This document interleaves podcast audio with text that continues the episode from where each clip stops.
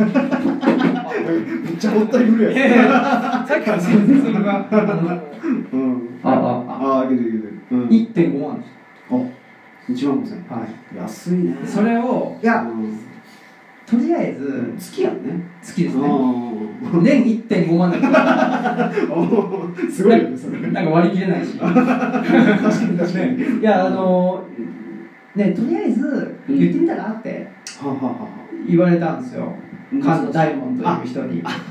あうちのね。そうそうそうそう。そうそうそう。あなるほど。に言ってみたらまあダメ元で。ダメ元でね。そうだよね。言うだけそうそうそうねそう。ねちょっとそれはと。うんうんなったらうん。あですよね。って言えばいいと。ああなるほどいうことだったんですけどうん言ってみたらうん OK ということでそれ僕直接言ったんじゃなくてうん。さっきのあの移住担当。担当。の増本さんに言ってもらはいったんです。よはいはいはいはい。もしかしたら増本さんがうん。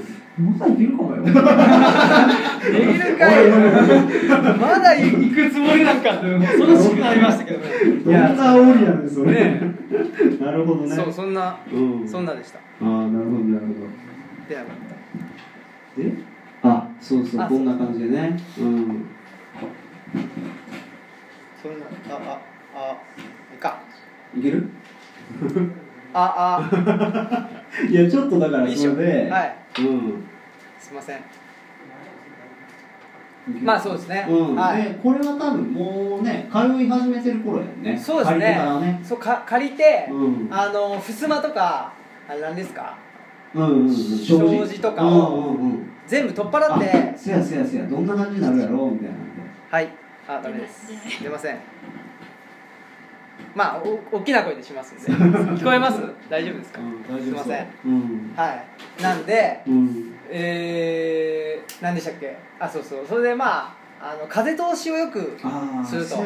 で住んでるわけじゃないんで、うんまあ、2週に1度。うんうんうんうん。月に悪かったら月1度ぐらいしか行けないんで、ね。今のとこそんな感じの頻度だよね。はい。なので、できるだけあの湿気がこもらないように、うんでしで借りたのが4月だったんで7月うん。8月って言ったら、うん。ね梅雨時じゃないですか、ね。はいちょっとどのぐらいの湿気がこもるのかというのが分からなかったので、うんうんうんまあ、そこにちょっとだけあのリンゴ箱が見えてますけどそこに本を置いてはいはいはい。実験してたんや。実験してたんですよ。ああなんかね場合によっては本がね噛みたりなんかした。ら図書館的には最悪やもんね。そうですよね。うん。本末転倒というかそういう感じになっちゃうんで、と思ってた。なるほどって感じですね。うん、でもなんか俺も行かしてもらったけどすごいやっぱ居心地のねね。いいなんか風通しも良くて。そうですね。うん。まあ、川の音も聞こえて。そうですね。すごい素敵なお家だよね、あそうそう。でこれが今。あ今住んでる、ね。あの西宮北口の、うん。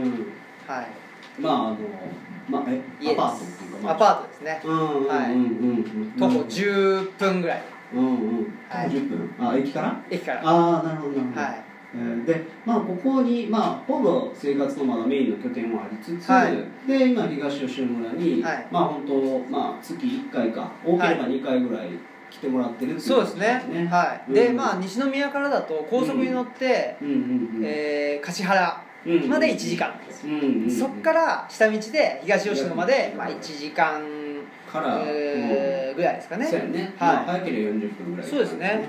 うんっていう感じなんで、うん。まあね兵庫の北の方だったらうんもっと遠いこともあるし思ったより東吉野村が近かったっていうのも、ああね、それだけ通うそっかそっか。はい、きっかけになりましたね。まあなんか日帰りでギリギリねはい。行ける距離やしね。そうですね。うん。そうそう。あそれと、うん。あの人との出会いで言えば、うんうん初めてオフィスキャンプに行った3月の末、うんうんうん。4月の頭ぐらいに、うん。坂本さんのお父さんの個展が大阪の福島であったんですよ。あそうそうそんでお父さんと話してた時に、うん。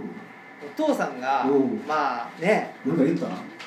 なんか言ったというかうん。まあ何ですかねもう、うんあの君は今すぐ東吉野に来た方がいい。言うてるやんそれもう。直接言うてるやん。いい目をしてる。それ騙されちゃった。騙されちゃったか。いやいやいやね？これこれ。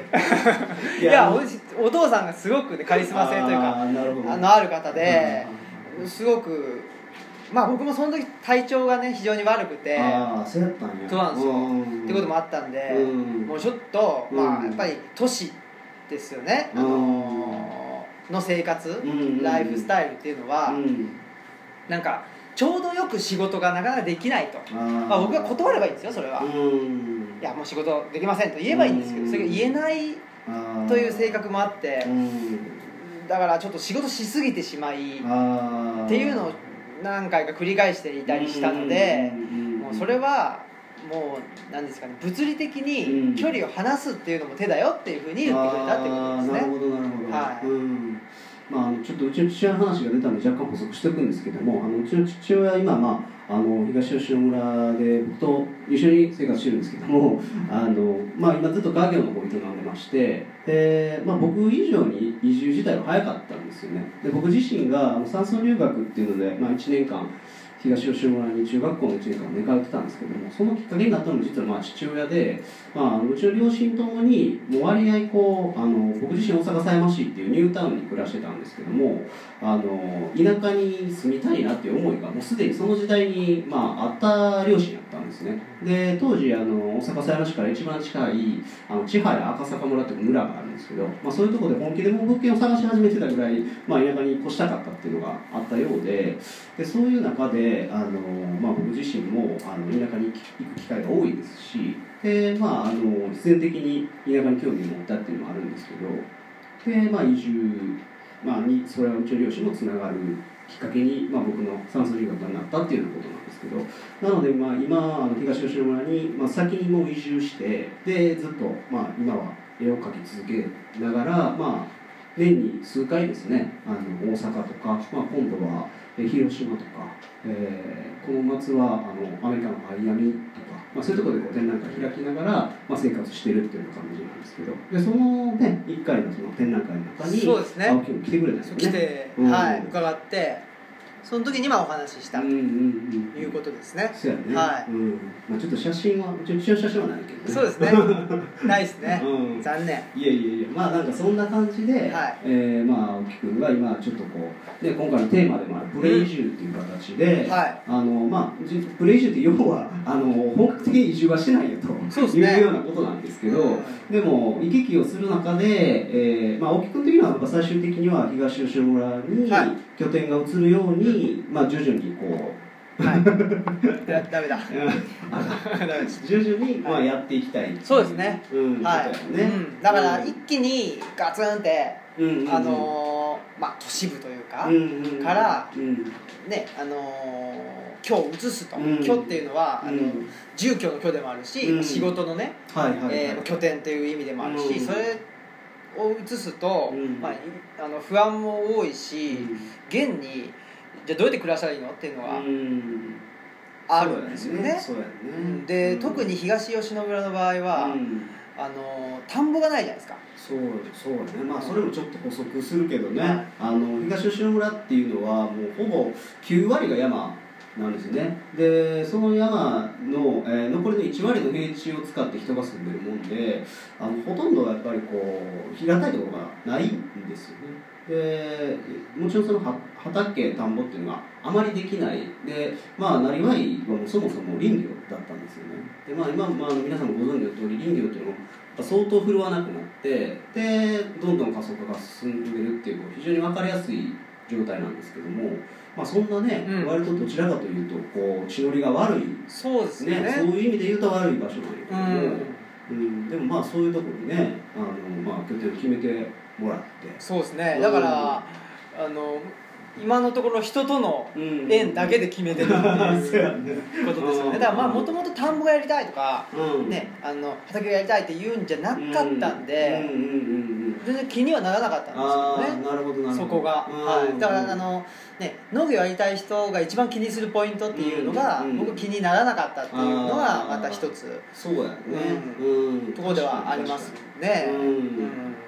そうですね。まあでも本当にねいわゆるあの、まあ、僕自身はあのデザインっていう仕事をずっとあのやっておりましてでそういう仕事の関係上やっぱりすごくこう移住っていうのはしやすい、まあ、職業だったっていうのはすごく大きいんですけどもで青木さんみたいなねパターンで、いまあ、いわゆるその、まあ、言っちゃ勤め人の状態で、まあ、移住を決めるっていう形の、まあ、一つの、まあ、方法なのかなと思っててそのはい。プレイ移住が。ううん。ん、でそれであの例えば今あるこの西宮のコミュニティとで今東吉野村っていうところにコミュニティが新たにできて、でそこを行き来する中で東吉野村のコミュニティも広がっていく、うん。でその先に、まあ、何らかの形で青木君の携わる仕事がそこに生まれるかもわからないし、なんかそういうことを、まあ、作っていくみたいなこともなんかプレイジュに含まれてるのかなと、まあ、俺なんかは思ってるけど。そうですね、うんまあプレイ移住ってね、移住前っていううんだけですけど、うん。やっぱりなんだろうあの拠点が一つじゃなくても、いいんじゃないって。全部そうなんですけどね、うん。仕事が一つじゃなくてもいいんじゃないとか。ねあのなんだろう。自分の主義主張とかが思いっきり一貫しなくてもうん。いいんじゃないとか、うん。な んかちょっとうん。そういうところがあるかもしれないですね、うん。そのプレイ移住っていうふうに言った時うん。に、やっぱりまあ僕自身この西宮に住んでて、うん。まあ、仕事が結構いろいろと、うん。うん。まあ、あの忙しくなってきて忙しくなることはいいんだけども、うん。ちょっと体力的にしんどくなってきたりとかっていうのがあったんで、うん。まあ、一つの逃げ場みたいな感じで、なるほどなるほど。やっぱり逃げ場がなくなっている気がするんですよね。都市部に住んでるとどんどんどんどん。うん。だからそこをなんかなんかなんかないかって探してる中であの、まあ、東吉野村っていうのが出て,、出てきたというかと出会ったっていそうところが大きいですね。うん。でまあやっぱり今後ね東吉野村に、まあ、移住するっていう、はい。まあ、本格的にプレではなくて移住するための、まあ、一つの方法としてねはい。なんかまあ青木君考えてることがあるっていうあそうですね。あの、ね。ルチャリブロ構想。うん。構想を、うん。あありがとうございます考えてまして、まあ、ルチャリブロって何かというとその、うん。ルチャリブレっていうねあの、うん。メキシコのプロレスの を、まあ、うんダジャレにしただけなんですけどね、うん。まあ、あのリブロってね、うん。あのまあ、ラテン語とかイタリア語うん。で本っていう意味ですけど、な図書館作りたいっていうのがあったんで,、えーでまあ、それの名前を決めるときに、うん。まあ、ダジャレにしようと思って、えーそんな重重たく受け止めないでみたいな。感じでエクスキューズみたいな。感じではあるんですけどまあ,、うん。あのルチャリブロ構想っていうのをやりたいなっていうふうに、うん。えーまあだからそれを最初にね坂本さんに相談した時に、うんうんですごく食いついてくれたっていうのが 大きかったんですよね。面白いなと思った。そうそう。うんだからね、あんま人がいないところにうん。教育の拠点を置くとかってそうやね。おかしいじゃないですか。そうそうそう。でもそういうのがなんか俺はすごいあの見てみたいっていうか、はあのありそうなもんがあるのっていうのは、うん。もうみんな見てるし、はいはいはい。でそこに、まあ、もちろんそのそれが最適であればずっと続いてるんだけど、う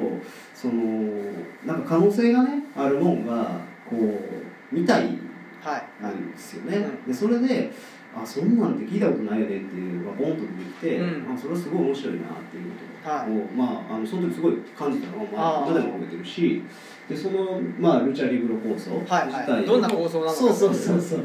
ご説明が、はい、あまあこれ、ね。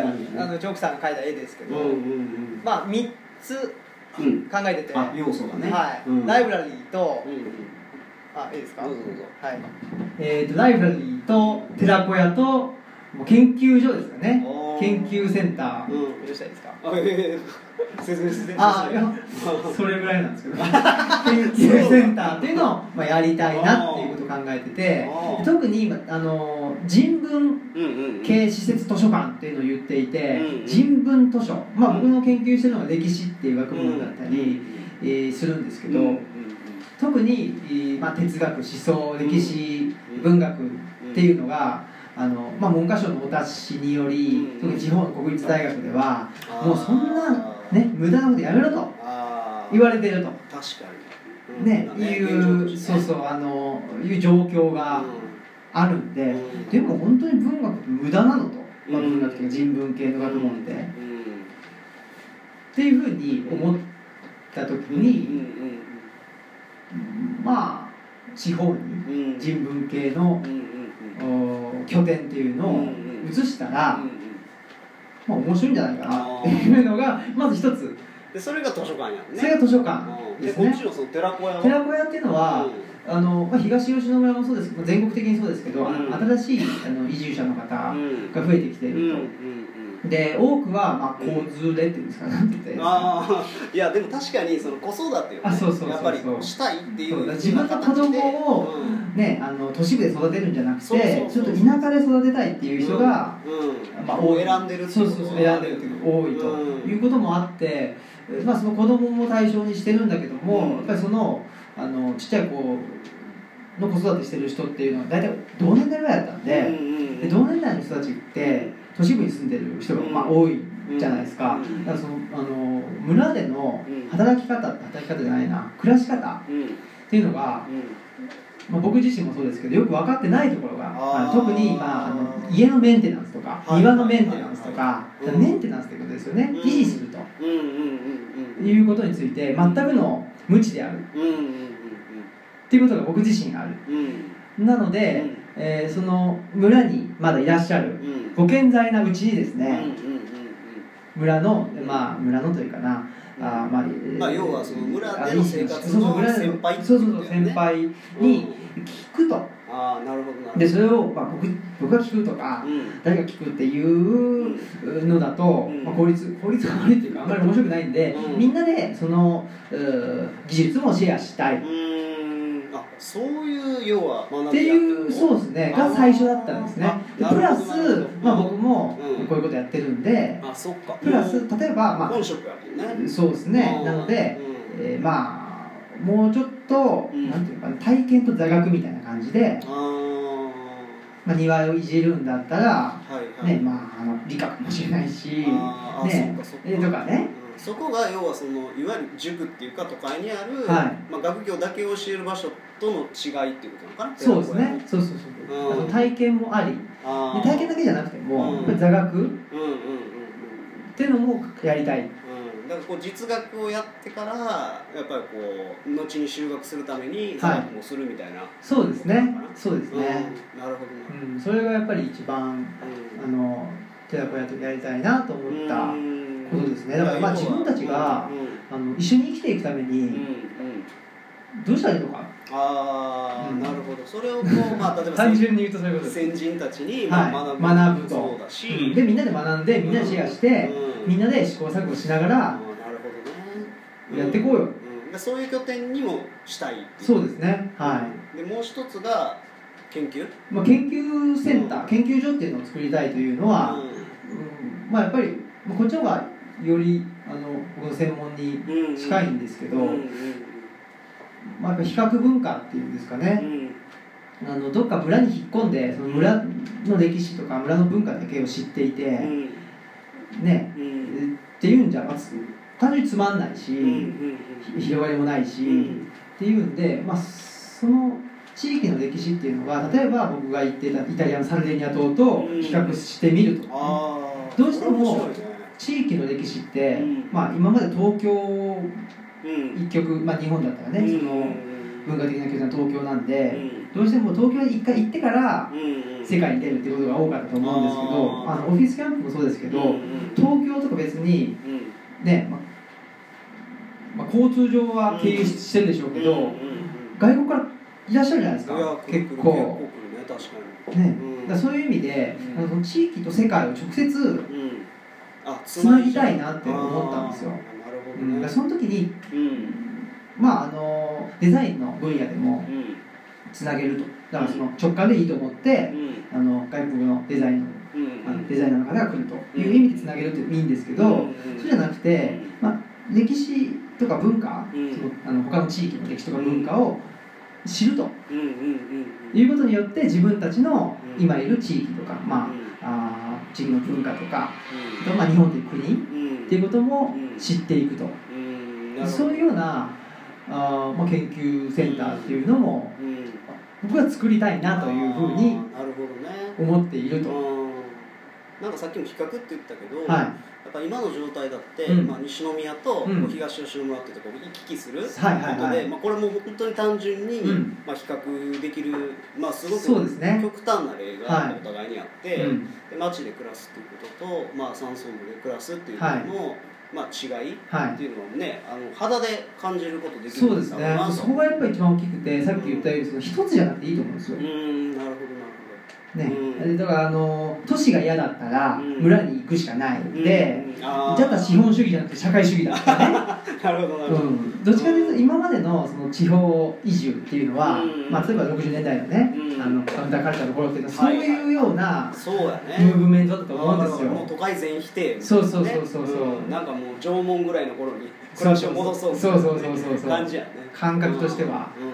うん。あの、まあ、文明批判。あーうん都市批判って感じだったと思うんですけど、うんそうじゃなくてもうちょっと、ね、あの肩の力を抜いて、うん。ダブルスタンダードのような形でもいいかなら都市のいいとことうん。村のいいとこっていうのをうん。自分たちで、うん。えーまあ、考えながらうん。感じながらうん。やっていくことっていうのはできないのかなっていうことを思っなるるてるそれがプレ移住である。なるほど綺麗にまとめる。あありがとうございます。じゃあまあでもあいやいやいやまだはまだでもその研究？うん。はい。なんか研究っていうところにおいてねそれすごくだからもうじ身をもってさうん。やっぱやってることで、はい。まあ、あの付け止めだけじゃなくて、うん。青木君自身の実体験もそこにありつつのやっぱり研究だしそれすごくなんか面白いやろうなと。行き来しながら研究するのも面白いだろうし、はうん行ってからまたその、ね村のことと、まあ、今まで暮らしてる都会のことの比較っていうこともできるだろうし、なんかやっぱあの言ってるみたいに2つはの道がある、まあ、場合によっては3つあったって4つあったっていいと思うんだけど、そのやっぱここでしか生きれないっていう状態をやっちゃうとやっぱすごくいろんなことをね その思ってないといけないっていうかこういろんなことをある意味で言うとこう我慢しないといけないことっていうのがやっぱりどんどん増えちゃうっていうことがあってもう態度がないわけだから、はいはうん、もうここがどうも合わないなと思ってもでも居続けるしかないっていうことにやっぱなっちゃうし。なんかそういう意味でもね、なんか第二第三の手があるんだっていうことをね。そう思いますよなんかその実際にあすいません実際に移住しなくてもうん。あのーなんていうのかな。ここじゃない場所があるっていうのを、がああると。いうことだけでだいぶ気持ちが楽になったりすると思うんですよね。だからそれがプレイジュっていう本当にあそんな気しますよね。なるほどなるほど。うん、だから別に、まあ、僕はたまたま東吉野村に家が見つか見つかって、うんで、まあ、借りることができて、っていうふうになんか急激に早く話が進んじゃいましたけど、そうじゃなくて、ね、なんか違う方法ないのかなとか、違う生き方ってないのかなとか、うんもうちょっといいあの生き方いいっていうのはなんかね世の中にとっていいとか、うん。日本にとっていいとかそういうことじゃなくて、自分がも楽になれる、しんどいなしんどいなって思ってんじゃなくてできるだけなんかホッとするとか、楽になれる場所があって、そこに行くことができる。っていうこと。その事実っていうのが大きいのかなっていうふうには思うんですけどね。はいまあそんな感じでまあこっからはあれやね。あの何でしたっけ？いやブッチャーリーグのあそうそうそうそうロゴがね。これロゴにしようかな。これもまたあの奥様が素敵な、ねはい。奥様ですよね。はい。うん。すごいロゴやんねこれ。超可愛いわこれ。うん。で、えー、あそうそうこれあそうそうそう。そみたいな。ちょっとこんな感じになったらいいよねみたいな、はい。パースやんね。そうですね、うん。まあ、さっきのあの何ですか？ああのフローリングとか。はい、うんうんうん。えっ、といえー、と板間のところにはいはいはいはい。本棚置いて向こうが、うんあ畳のところ畳ではい。あまあその読書室じゃないそうですね、うん。あの閲覧室。でちゃぶ台置きうんうんうんうん。はい。あこれまこんな感じ。上から見たいなはいね上から見て。うん。あなんかソファーとかもあったりして、はあーいいよねでもねい、まあ、川のねせせらぎを聞きながら、うんうんうんまあ、こういうような、うん。まあ、逃げ場所ですよねはっきり言って。逃げ場所がうん。を作りたいな、なるほどやっぱ人文系の学問とか、うん。人文知っていうのはそこな気がするんですよね。ああなるほど。今のうん。あの今の価値観うん。じゃないところそもそも幸せって何とかそもそも豊かさって何なのとか、そのそもそもの部分が僕は人文知だと思ってるんでやっぱり理系の学問って理系の学問を批判するわけじゃないですけどやっぱりどんどんどんどん進めていく方にあの、まあ、世の中良くしようとか、ねあの iPS 細胞じゃないですけどねまあ、医学の発展にしてもどんどんどんどん良くなる良くなるって言って、えー、進んでいくんですけどそれそもそも本当にいいことなのとかっていうところの問い直しが人文知人文系の学問のあのなんていうか寄って立つところだと僕は思ってるのでだからそういう意味ではもう思いっきり前に進まずになんかねあの そこにいてもいい場所みたいなところっていうのを作れたらいいなっていうまあ、妄想ですね。はい。まあ、それがまあねルチャリブロ構想の、はい、まあ、本会というかそうですね。ね一番こう、はい、まあ、大事にしたい部分そうですね、はい、うん、だから一つのまあ、エアポケットっていうかさそうですね、まああのまあ、逃げ場って言ってたけど、うん、なんかやっぱりそれはすごくあのなんか今一番必要なことなんじゃないかなと思うぐらい、うん、なんかやっぱ素敵な構想だなと思うし、うん、うんまあ、そんな、まあ、構想を掲げながら、はい、今、まあ、あのプレイ移住っていうことを、まあ、あの実践されてる青木さんに、まあ、あの会場の方からね、はい、なんか質問等があればちょっと聞いてみたいなとか思うんですけどどうですかね？なんか質問ある方いらっしゃったらちょっと手挙げていただいたら。はい。あはい。どうぞ。青木さんどうもありがとうございます。大阪狭山市から。あの偶然坂本さんの家から約30メートルのそうですあそう住ませていただいておりましてあの一つ質問はですね、はい、あの奥様の声というか、はい、奥様の価値観と青木さんの価値観と、何かこのプレイ中を決める際に見つかったこととか、はい、あるいはこの女性の視点で議事を見た時に、うん、ちょっと男性の視点とは違うそうですね。まあ、そのあたりをちょっと詳しくお聞かせいただいたらすごく参考はい。あはいありがとうございますそうですね。やっぱりまあまずその施設図書館を作りたいと思ったというのがなぜかというとこれちょっと妻がその図書館師匠だったっていうことがあってでまあ家に本もあるしでまああのいろいろまあとあるとあるというかなうまあきっかけでその図書館師匠じゃなくなったっていうこともあったんででもまあ図書館で働きたいっていうこともあってじゃあまあ図書館作っちゃえばいいじゃないっていうのが一つあったということですよね。でまあだから最初妄想だと思ってたんですよ。図書館作るなんてと思ってたらなんか非常に調べたらマイクロライブラリーっていう言葉があってなんだこれはと思って、まあ、見てたらあみみんなじゃないですけど図書館やりたいと思ってる人がいてやってる人っているんだと思ってなんだと。思って。でもあんまりまあ地方にはいなかったんですよ。で地方になぜいないかというと、まあ、さっきのね東吉野村に田んぼがないとかそういう話もありますけどやっぱり仕事がないですよね。っていうかまあそれ以前人があんまりいない。人がいないからね。そうそうそう。なんでそこですよねやっぱりね。ですけどまああのえー、なので僕はあ移住を一気に決められないというのはそこですよね。仕事の問題があります。で、えー、なので例えば大和八木ってあのちょうど西宮と東吉野の中間ぐらいの、ね、まあ、橿原の一番大きな、うん、駅,、ですよ、ね、橿原のというか奈良の南の一番大きな駅ですよね、近鉄の、えー、そこから鶴橋まで20分ぐらいですか、ね、特急で、だったりするんで、まあ、そこに今日構えてですね。それでまあ大阪にも出れるようにしてで東吉野にも、まあ、土日。だから図書館やるとしたら土日会館かなと思ってたんですよしばらくの間。でっていうことをまあ考えていたっていうことですかね。で、まあ、僕もそうだし、えっと妻もそうだし、まあ、体調が 本当に弱いんですよ。まあ俺もよくわかるんですけどそうですね。そうなんですよ。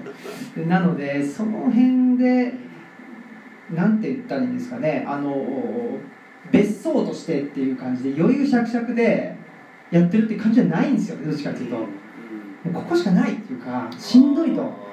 都市しんどいみたいな。あ相当こう切迫してる感じや結構そうなんですよ。だから何何やってもしんどい、っていう中で、うん、まあじゃあその宮奥さんの宮子さんも、はいはい、もうじゃあもうどっちもやっぱの乗り気というか。まあそうですね東吉野に行くと。いうとやっぱり何なんですかね。あの、川のせせらぎとね、せせらぎっていうのはちょっといいいいふうに言い過ぎだから 川の音と。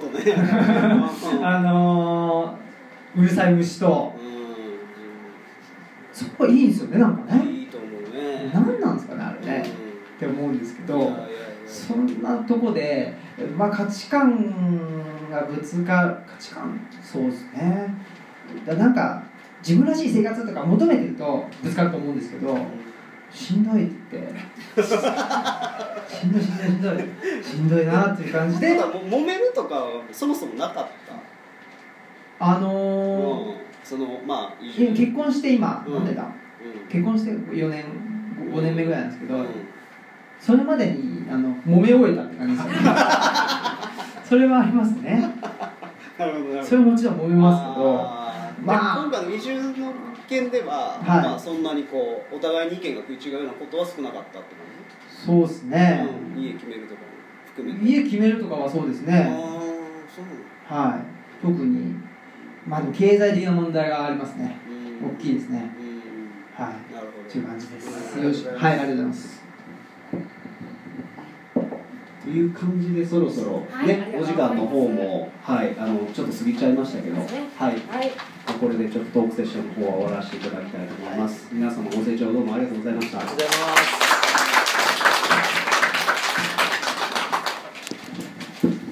坂本さん青木さんどうもありがとうございました。えーと、さて皆さんいかがでしたでしょうか？お楽しみいただけましたでしょうか？主催者側といたしましてはですね、まあ、今回テーマがプレイ移住っていうことなので、まあ、あまり重たく考えすぎず身軽な気持ちで、まあ、移住っていうものをちょっとでも考えていただけるいいきっかけになればいいなと思いました、えーと、そしてですねこの移住セミナーの存続にもつながっているえーと、今回受付の時にお渡しさせていただきました封筒の中にアンケートっていうのがを入れさせていただいております、えーとより良い移住セミナーをしていただくためにもぜひぜひご協力いただきまして私の方にお返しいただければと思います。本日誠にありがとうございました。